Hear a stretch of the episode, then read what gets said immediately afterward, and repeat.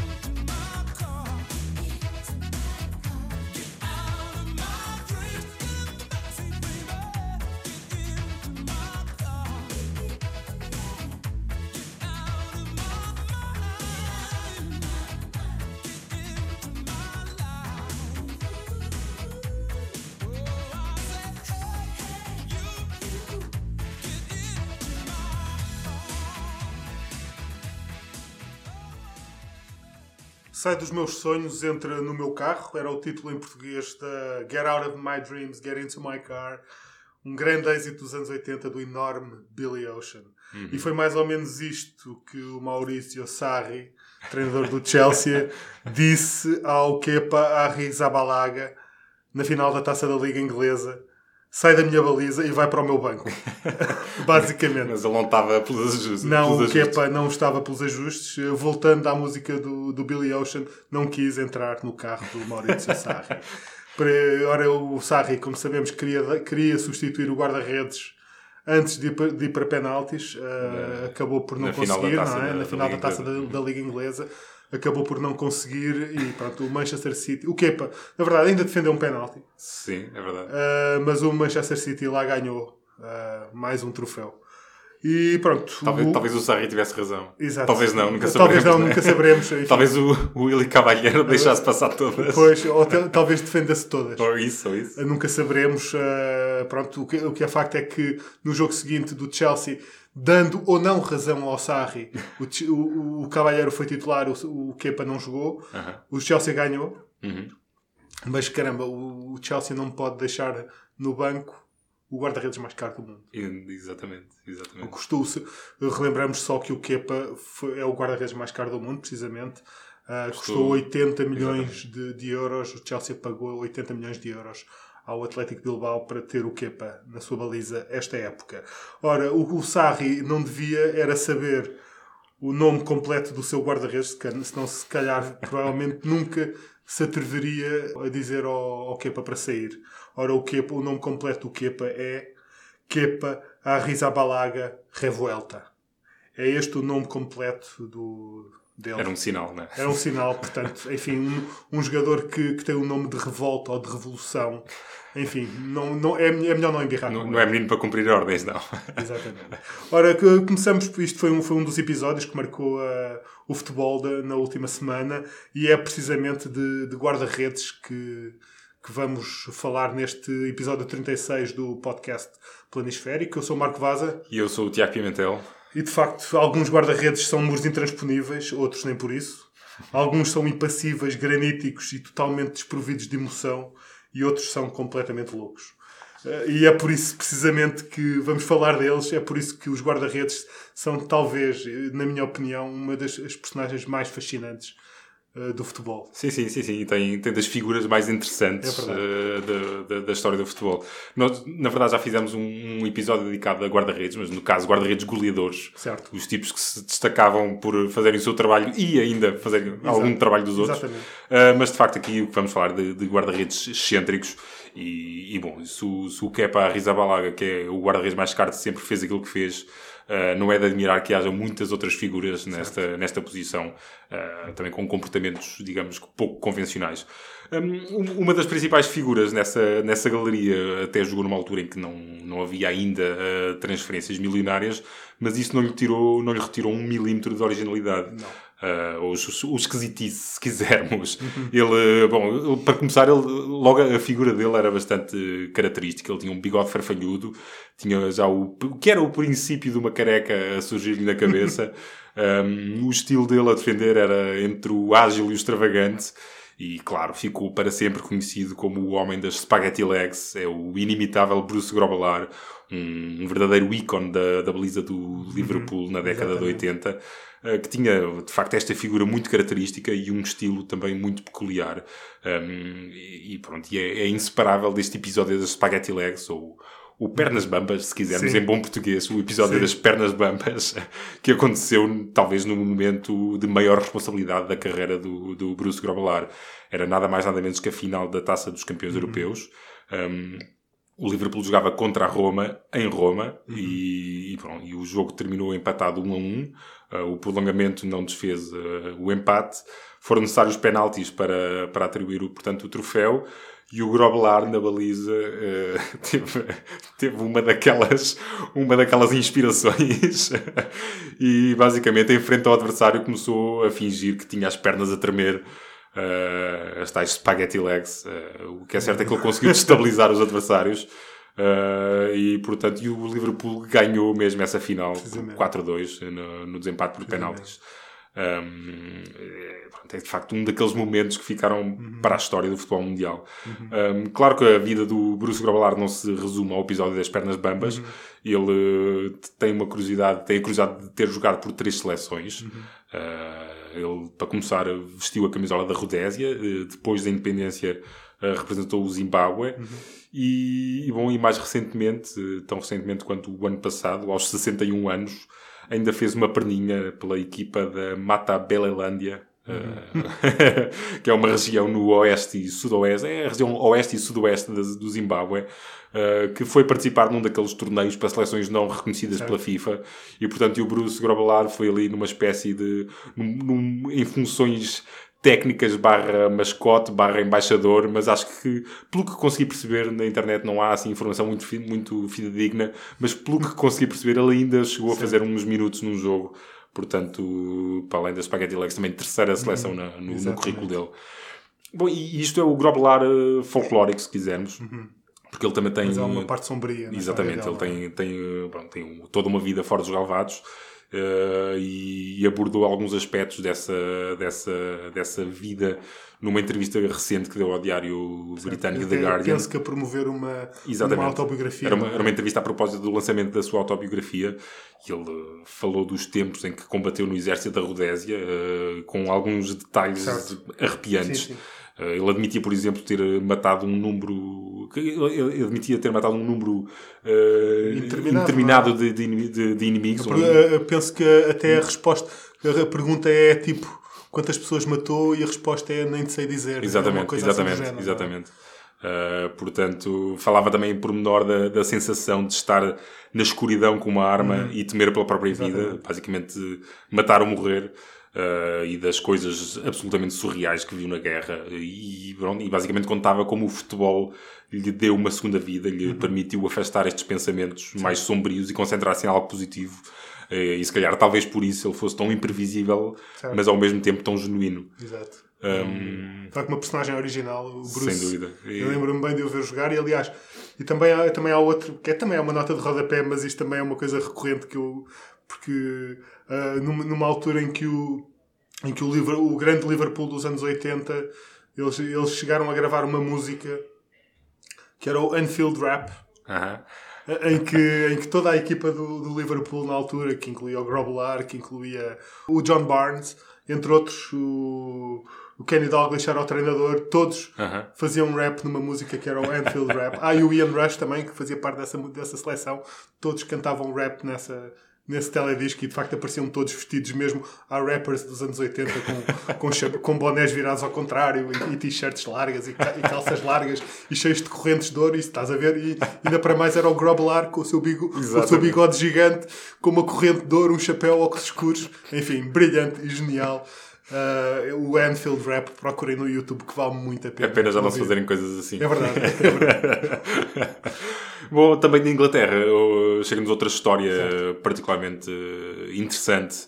uh, de, de, um protagonista das balizas do futebol. Uh, e este basicamente era um soldado da Alemanha nazi que se tornou uma lenda da baliza do Manchester City.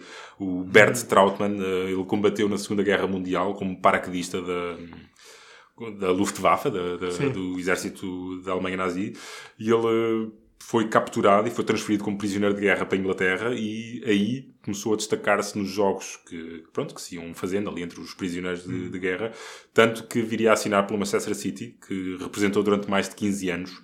Ele fez um total de 545 jogos uhum. pelo, pelo, pelo, clube. Um, e, e, bom, e, e, neste longo percurso uh, fez, teve, teve alguns feitos históricos. Uh, em 1955 foi o primeiro alemão a disputar a final, uma uhum. final da Taça de Inglaterra. Uh, o City até perdeu essa final, mas viria a ganhar no ano seguinte e num jogo que o Trautmann disputa em circunstâncias eh, absolutamente inacreditáveis. Ele, num choque com o adversário, ele sofreu uma lesão gravíssima no pescoço. Ele, ele, ele teve cinco vértebras deslocadas. Ele basicamente estava com o pescoço partido, uhum. uh, podia ter ficado paralisado, podia ter morrido, uh, mas continuou a jogar o jogo todo Poxa, até ao fim e só depois é que foi assistido. É uma daquelas Não, coisas também que, que, já não acontece. De facto, é, nós pensamos na, no futebol de antigamente como uma coisa mais genuína e mais pura, mas também se calhar uma coisa mais perigosa. Sim, sem dúvida, sem dúvida. É? Muito mais perigosa. Não, é? não, havia, não, havia, não havia substituições, exatamente, por exemplo. Exatamente os jogadores muitas vezes eram obrigados a arrastarem-se em campo com pernas ou com, braços com lesões gravíssimas. Com lesões partidas, como essa no sim, sim, do pescoço. Sim, e de facto era isso. Eh, enfim, tinha muita, tinha muita coisa de bonito e puro o futebol de antigamente, mas também muito perigoso. Sem dúvida. Seguramente. Ora, falaste de. Continuamos ainda um bocadinho na, nas balizas eh, de Inglaterra e não podemos deixar de passar este episódio sem nos referirmos uh, ao grande Gordon Banks, o grande hum. guarda-redes inglês que, que, que morreu há, há, cerca de duas semanas. Uh, como sabemos, o, o Gordon Banks foi uma, um, é considerado um dos melhores guarda-redes da história do futebol. Uh, que guarda-redes da Inglaterra campeã de 1966. Uhum. Uh, também foi guarda-redes da, da Inglaterra uh, em 70, sendo que ele nunca jogou assim num, em grandes, grandes clubes. Ele foi guarda-redes do. Enfim, o Derby County, foi, foi, já foi, foi campeão inglês. Jogou no Derby County, jogou também no Stoke City. Uh, mas, mas onde ele se destacou, na verdade, foi na baliza da Inglaterra. E de facto, e também é relembrado por ter feito eh, no Mundial de 70 aquele que é considerada a defesa mais impossível da história do futebol, embora o próprio Gordon Banks, e de facto o próprio Gordon Banks diga que a marca dos, dos bons guarda-redes é quanto menos, eh, quanto menos apareceres em jogo melhor, é? é? quanto menos destacares, isso é, isso é um bom é sinal que estás a fazer um bom trabalho. Uh, não é? Porque se tens de fazer muitas defesas é sinal que algo está a correr pois sim, exatamente. Ora, o, já sabemos que esse é um. Enfim, o lance está disponível, está descrito de forma muito pormenorizada, até na, na, na, autobiografia do Gordon Banks. Basicamente é um, é um cabeceamento de fora da área do Pelé que o Banks vai buscar, mesmo ao, vai, vai tipo num mergulho impossível que, uhum, que o Banks uhum. consegue defender. Se, se não me engano, até o, os brasileiros já estavam quase a fechar o gol. Sim, aliás, o Pelé já, já estava, estava a fechar o gol. levantados, né? Quando, só depois é que viu que a bola não tinha entrado. é verdade. E depois até houve um colega dele, um colega do Banks da, da seleção nesse jogo, que disse que o Banks, que na altura tinha 33 ou 34 anos, disse que o Banks estava a ficar velho porque nos bons velhos tempos dele, nos bons tempos dele, tinha agarrado a bola. Ele não agarrou, ele defendeu a bola para, para fora. Ora, mas o que eu acho mais extraordinário, um, um dos pormenores mais extraordinários da vida do Gordon Banks é que o, ele, ele, a certa altura da vida dele, ainda, ainda em atividade, ficou cego num olho por causa uhum. de um acidente de viação. E, no entanto, continuou a jogar futebol e continua a ser um guarda-redes de topo. Que ele foi jogar, depois de ter uh, tido um, esse acidente, foi jogar para os Estados Unidos. E nos Estados Unidos até foi considerado o melhor guarda-redes desse campeonato, da North American Soccer League, okay. que era aquele campeonato que tinha o Pelé, que tinha o Beckenbauer, uhum. etc. Ora, o Gordon Banks era, digamos, considerado o guarda-redes do impossível, eh, mas não, não era propriamente um louco, ao contrário de muitos El Loco que existem na América Latina, e é, e é para aí que vamos agora. Para os guarda-redes loucos do futebol, do futebol latino-americano. Uh, já falámos bastante destas figuras fantásticas, não é? Excêntricas e originais, como disseste há pouco. De facto, uh, é, são guarda-redes para quem é, é- é demasiado fácil agarrar uma bola com as mãos ou, ou mandar uma bola para fora, uh, não é? Quando vem um defesa, quando vem um avançado para, para, para tentar disputar o lance, é, isto, é, isto é demasiado fácil para ele. É muito, para eles é muito mais giro e muito mais divertido. E para nós também, na verdade. Exato. Para, para que jogar simples quando podes complicar? Exatamente. Quando, para que atirares a bola para fora quando podes dominar a bola, a bola com os pés e tentar, e, e tentar fintar o, o avançado? Ora, era precisamente isto que muitas vezes fazia o René Higuita. É louco, obviamente. Claro. Todos nós, todos nós nos lembramos de, de- da figura do René Higuita. Um guarda-redes, enfim, não era muito alto, mas era... Mas tinha um cabelo fantástico, um, guarda-redes muito cabeludo, com bigode, um guarda-redes colombiano. De facto, era precisamente isso que ele fazia. eh, recebia a bola, saía com a bola a jogar, fintava não sei quantos adversários. Ah, claro que às vezes corria mal. Pois. E pronto, e o, e o, e o avançado lá. Pronto, a bola lá sofreu o gol. Mas pronto, mas nós não nos importamos nada com isso. E claro, foi o, o que inventou a defesa escorpião. Uma das coisas mais magníficas. mais magníficas. Nós há bocadinho estivemos a, a tentar fazer um exercício de como é que haveríamos de descrever a defesa escorpião do Higuita. Não é fácil. Que não é, fácil. e chegámos à conclusão que não é nada fácil de, a- de a descrever. Portanto, e isto, e isto foi uma conversa tida com várias pessoas. Eu não sei se mer- é, mergu- mergulhas, mergulhas ah, no chão, co- mergulhas para o chão, pões as mãos e defendes a bola com os calcanhares. Será esta. Uma coisa assim desse género. Enfim, não é? não sei, não sei, é melhor uh, procurarem Defesa Escorpião no YouTube e vejam e tirem as vossas Vale próprias pena, vale conclusões. pena. É uma coisa indescritível. Ora, uh, o, o Iguita não é o único, é louco, Claro, claro que não. como é óbvio. Senão não estaríamos a falar deles. Uh, Jorge Campos, por exemplo, mexicano, guarda-redes mexicano, baixinho, Uhum. tinha cerca de 1,70m, menos até. Uh, muito, muito, muito conhecido também pela, pelas suas camisolas berrantes, super coloridas. Mas, mas, mas, mas ele, na verdade, era um, era um guarda-redes goleador mesmo. E, era- e tinha-se mesmo sido. E foi, em algumas fases da sua carreira, um avançado. Ok.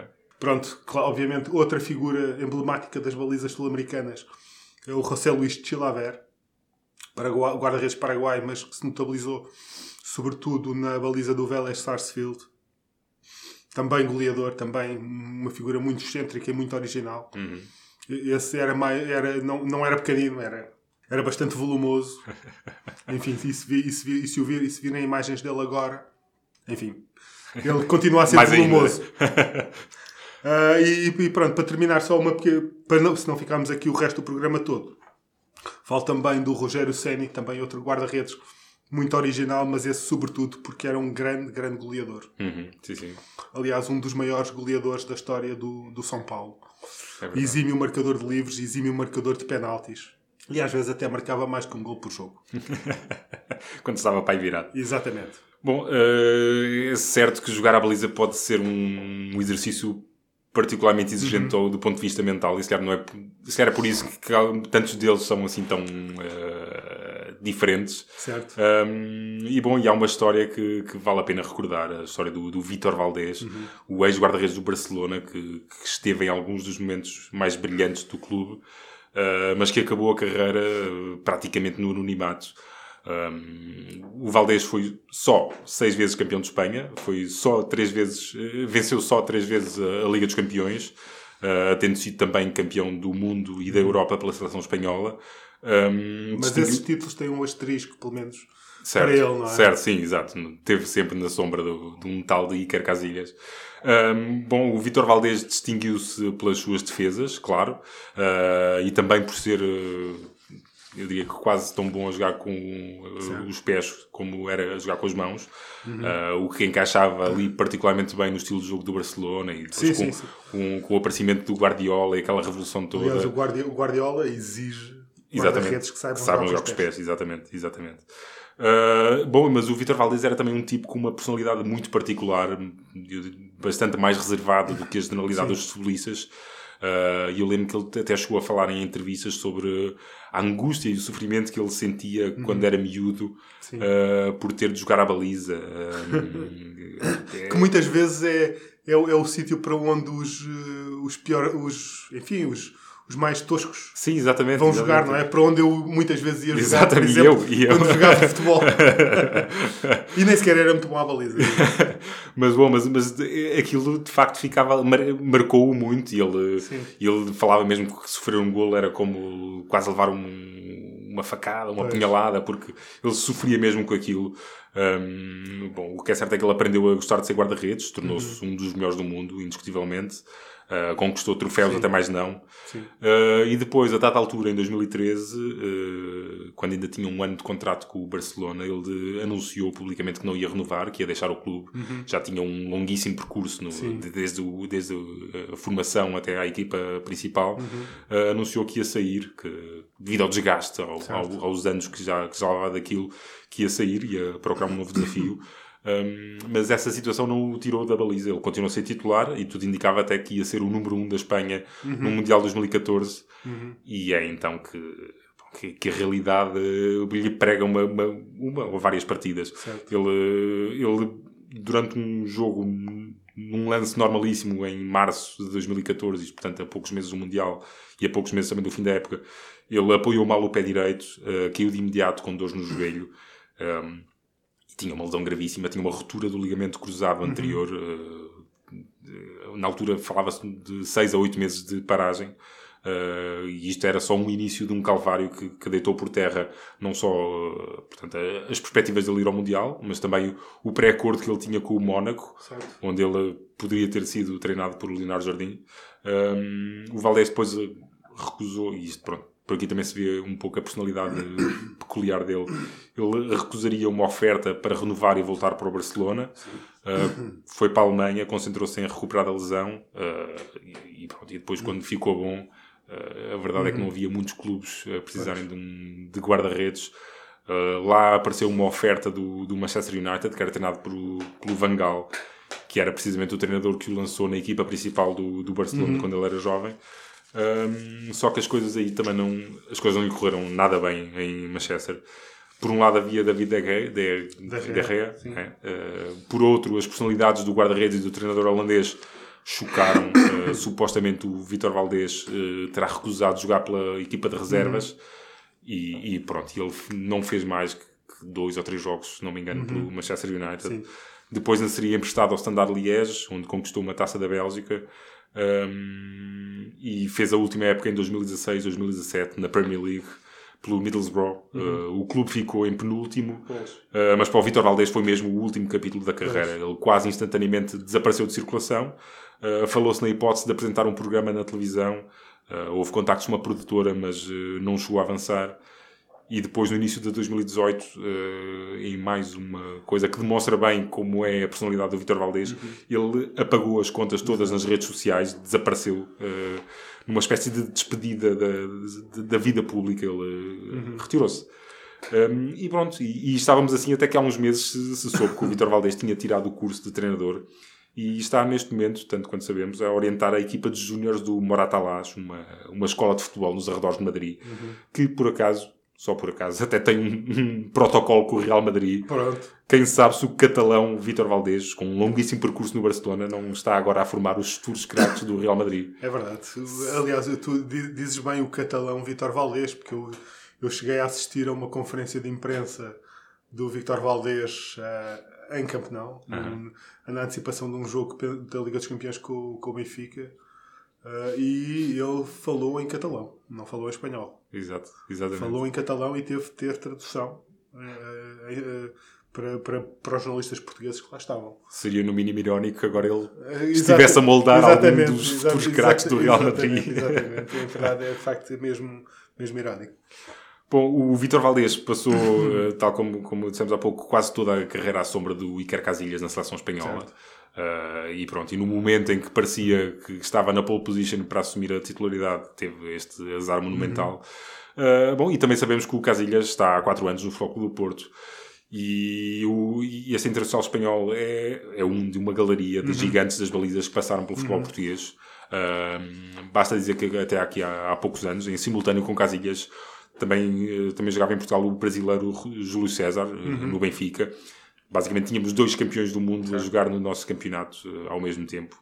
E se recuarmos um pouco no tempo, um, há outros exemplos de grandes guarda-redes de, de, de, categoria mundial que tivemos o privilégio de, de ver jogar uhum. em Portugal. Uh, em 1999, uh, e com a conquista da Liga dos Campeões ainda bem fresca, uhum. a conquista da Liga dos Campeões pelo, pelo Manchester United, uh, chegava a Lisboa o, o, Peter Schmeichel para ajudar o Sporting a sagrar-se campeão nacional. E, e, na altura eu lembro de ser miúdo, isto era uma contratação surreal. Um tipo que há pouco tinha jogado a Liga, sim, sim. a final da Liga dos Campeões pelo Manchester United. Era... É, dessa, sim, sim, é verdade. E um colega nosso que não está que não tá, que não tá cá hoje, que, mas que ainda tem o Paulo, foi precisamente à, à apresentação do, do Schmeichel, na, ainda na, na, na, altura no antigo edifício da, da SAD do Sporting. Ele, ele, tá, ele de vez em quando conta essa história de que tipo que o Schmeichel aparece tipo com, assim como uma figura imponente e gigante. E toda a gente ficou assim de boca aberta a olhar para aquele gigante dinamarquês não é? O Grand Danois como se chamava. Exatamente exatamente. Agora também só mais desculpa só mais um pequeno pormenor que nessa altura quando aliás, quando o Schmeichel veio como sabemos em 99 uh, ainda era na época pré Alcochete pré Estádio Novo ainda com o antigo estádio de Alvalade em que os treinos eram mesmo ali ao lado e, e como jornalista de início de carreira na altura ia de acompanhar os treinos do Sporting e ele levava o filho para os treinos. Claro. E o, Casper Schmeichel, uhum, uhum. Que, é, que, que, que, de facto de, de, recebia ali uns minutos de, de, treino com o treinador de guarda-redes do Sporting, que era o Silvano De Lucia. Um ok, italiano. ok. Quem sabe se isso não terá sido o contributo né, para, uma, para a carreira dele, não é? Ele, há, três anos foi campeão de Inglaterra com o sim, Leicester sim. City. Aliás, e, e, como sabemos também, o, o, o Casper uh, jogou futebol. Exatamente, no Estoril Praia. No Estoril Praia. Futebol jovem no Estoril Praia. Exatamente. Um, também não podia deixar de fora de, deste lote de grandes das balizas o incontornável Pradom. Uh, sim, sim. Chegou a Portugal e ao Benfica já com 36 anos, mas ainda muito a tempo de, de, mostrar toda a sua categoria. Esteve cinco épocas de água ao peito e foi, uhum.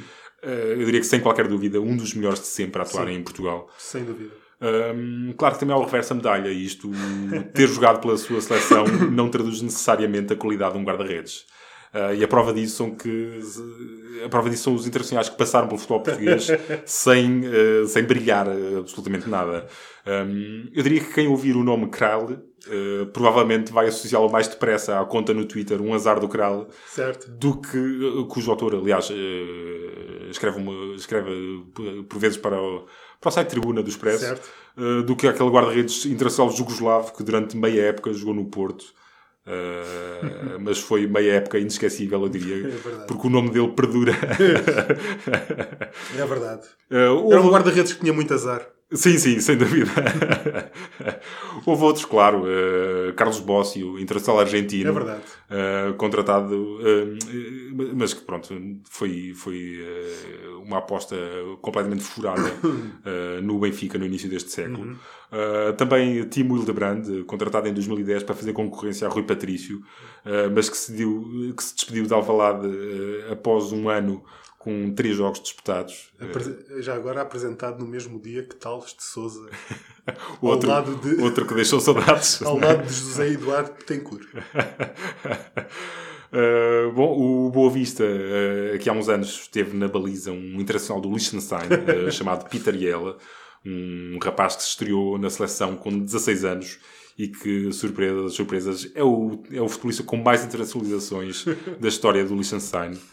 Uh, Lembro-me também de, de, de, passar pela académica um internacional marroquino chamado Khalid Fouami, uh, um gigante de quase 2 metros, mas, cuja qualidade deixava a desejar, para é, sermos sim, simpáticos. Para, sermos, para, para, dizermos isto de forma simpática, deixava um pouco a desejar. Uh, mas pronto, mas talvez nenhum guarda-redes estrangeiro mereça tanta atenção quanto aquele que andamos, que nós aqui no Planisférico andamos a seguir já, já há algum tempo um homem chamado Joyce Francesco Anacura. Um, está a cumprir a segunda época no Cova da Piedade.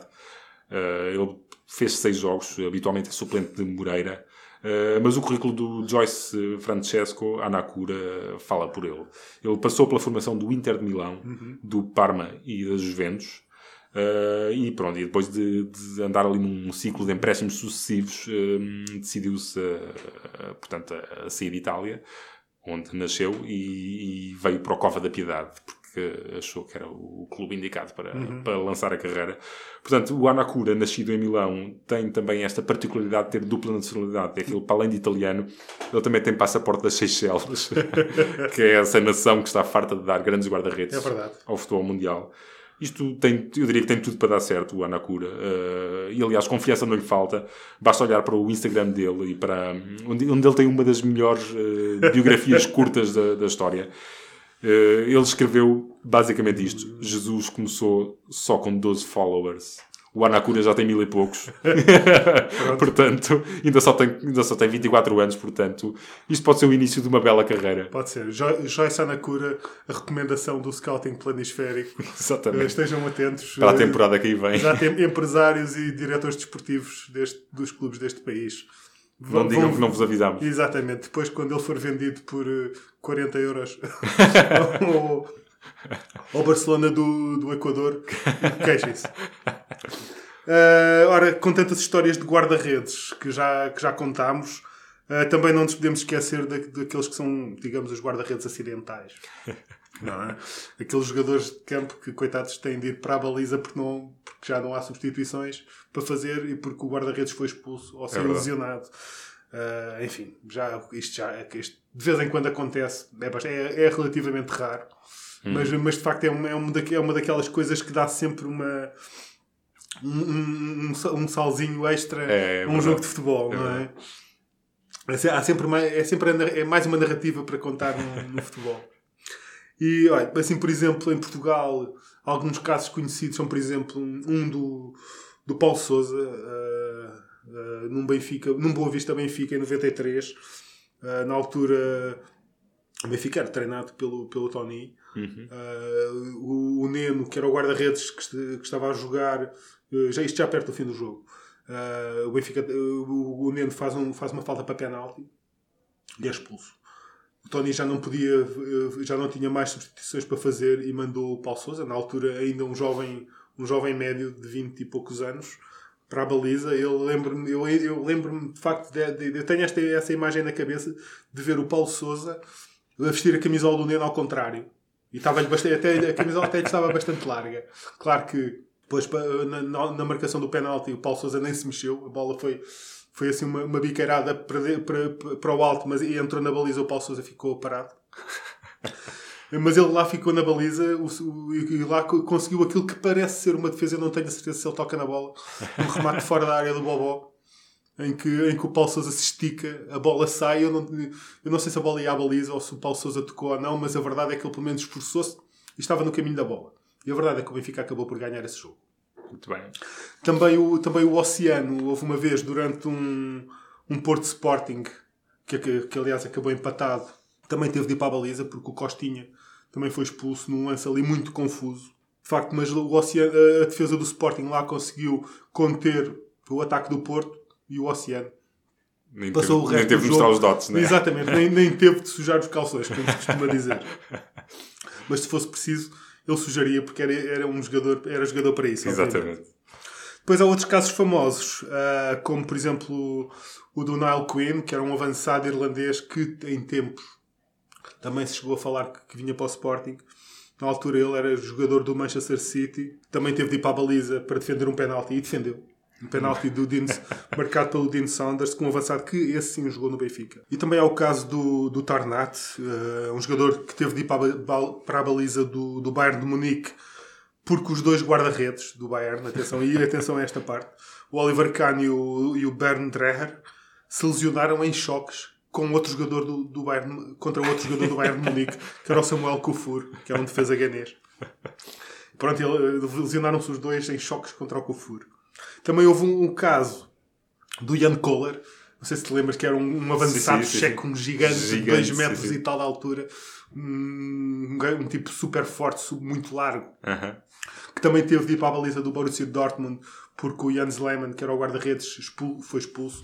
Ele teve de vestir o equipamento e, eu lembro- e vi as imagens agora e o equipamento estava-lhe pequeno. E eu, eu estava-lhe bastante justo e apertado ao corpo. Mas ele até, até as imagens ele até foi bastante competente, competente na baliza do Dortmund. Um tipo alto, não é? Pois, certo. Habituado ao posicionamento na área, Uhum, não é? era? Um, era aquilo que se chamava um pinheiro. E isso, isso se calhar facilitou-lhe um bocadinho a tarefa ali no posicionamento da área e tal, só que agora a tarefa dele não era marcar golos, mas sim impedir que, eles entra- que as bolas entrassem na baliza. Também houve um, um outro exemplo, mas este foi uma, assim, uma espécie de protesto, que era o, o- foi o Alain Giresse, um médio francês, que, foi, que, um, que, que tinha 1,60m de altura, que foi titular da baliza do Bordeaux num jogo contra o Nantes, mas isto tudo porque o clube estava a protestar por um castigo que considerava, injusto ao, ao guarda-redes. Ora, o Giresse foi titular e aos 60 minutos de jogo já, estava, já tinha sofrido 5-0. 5 golos. e, portanto, foi substituído não por outro guarda-redes, mas por outro jogador de campo. Não há nada Enfim. como marcar uma posição. Exatamente. Tipo, vamos, vamos ser Vamos levar o goleados. protesto até às últimas consequências. vamos ser goleados, mas somos dignos. Hã? É isso. Exatamente. Mas, mas se calhar, talvez aquele, o guarda-redes acidental que teve mais sucesso e que teve uma exibição mais épica e significativa, épica, e que teve de facto um significado real, foi o, foi o, Cosmin, o Cosmin Motti, que é um defesa romeno que jogava e joga no Ludogorets Razgrad. De facto, num play-off de acesso à Liga dos Campeões de 2016 contra o Steaua de Bucareste. Como digo, ele era um defesa romeno, não é? Defesa central romeno do Ludogorets, que é da Bulgária. Ora, o jogo estava no prolongamento, isto era, estamos a falar do jogo da segunda mão do play-off de acesso da Liga dos Campeões. Era a Portanto, diferença entre entrar ou não entrar. Exatamente, portanto, já nos últimos nos instantes finais do prolongamento, o guarda-redes do Ludogorets é expulso. E lá vai o Cosmin para a baliza. E pronto, o jogo acaba, acaba a mesma com a eliminatória empatada e vai-se para os penaltis. Primeiro, o Cosmin eh, avança e marca o penalti, o, o primeiro penalti do Ludogorets e depois vai para a baliza. E defende dois penaltis e o Ludogorets apura-se pela primeira vez na história Isso é genial. para a Liga, a fase de grupos da Liga dos Campeões e enfim. E tanto ele conquistou o estatuto de herói que hum, tem uma bancada com o nome dele no estádio do Ludogorets. E, e perfeitamente merecido. Exatamente. Eu, eu, eu até lhe daria o, o nome ao estádio. Exatamente, exatamente. Uh, bom, de facto é um feito extraordinário. Neste episódio dedicado a guarda-redes uh, excêntricos, guarda-redes improvisados, Certo. um, não consta que o Fred Adu alguma vez tenha ido à baliza. Uh, também não há notícia que o Fábio Paim alguma vez tenha sido guarda-redes de improviso. Uh, teria sido bastante interessante ver uh, algum deles numa baliza. E eu até aposto que eles iam defender sem luvas, tal como o Ricardo fez no Euro 2004 contra a Sim, Inglaterra. Um, bom, não podemos também terminar um episódio dedicado a guarda-redes com um cumprimento especial ao maior deles todos.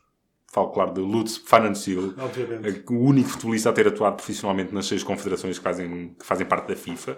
Já aqui falámos dele, ele, das aventuras que ele viveu na, na prisão em Singapura, ou a raptar um pinguim na Nova Zelândia. Uh, ele foi o protagonista do texto 200 da rubrica Planisférico, uh, que vos proporcionará umas valentes gargalhadas, se ainda não eram. Um, e bom, e para fechar este... Com quem este- tu, aliás, já, já falaste e. Exa- Exatamente, já, também já troquei mensagens com ele É quando verdade. ele trocou de, quando ele mudou de emprego recentemente e aposto que ele não fazia ideia de com quem é que estava a falar. Mas bom, mas não podia fechar este 36 episódio sem te fazer uma pergunta. Tu sabias que há dois anos estávamos a gravar os primeiros episódios piloto, assim mesmo no plural, deste podcast? É verdade, foi mais do que um. É verdade, foram dois. Foi precisamente, exatamente. Foram dois. eh, há relíquias com que os ouvintes do Planisférico nem sonham. Talvez um dia, quando, quando editarmos o vinil do Planisférico, Exatamente. Quando fizer. metamos essas, esse piloto como faixa bónus É isso. da, da antologia Exato, do Planisférico. um, um easter egg. exatamente, exatamente. E pronto, e fechamos assim o, o nosso episódio de carnaval do, do Planisférico. Eu sou o Marco Vaza. Eu sou o Tiago Pimentel. E temos ali atrás do vidro, mexendo nos botões e com os, os escutadores no- nos ouvidos, o grande Ruben Martins. E até daqui a 15 dias e um abraço. Um abraço. Planisférico. Planisférico. Planisférico. Planisférico. Hemisférico. Planisférico. Planisférico. Planisférico.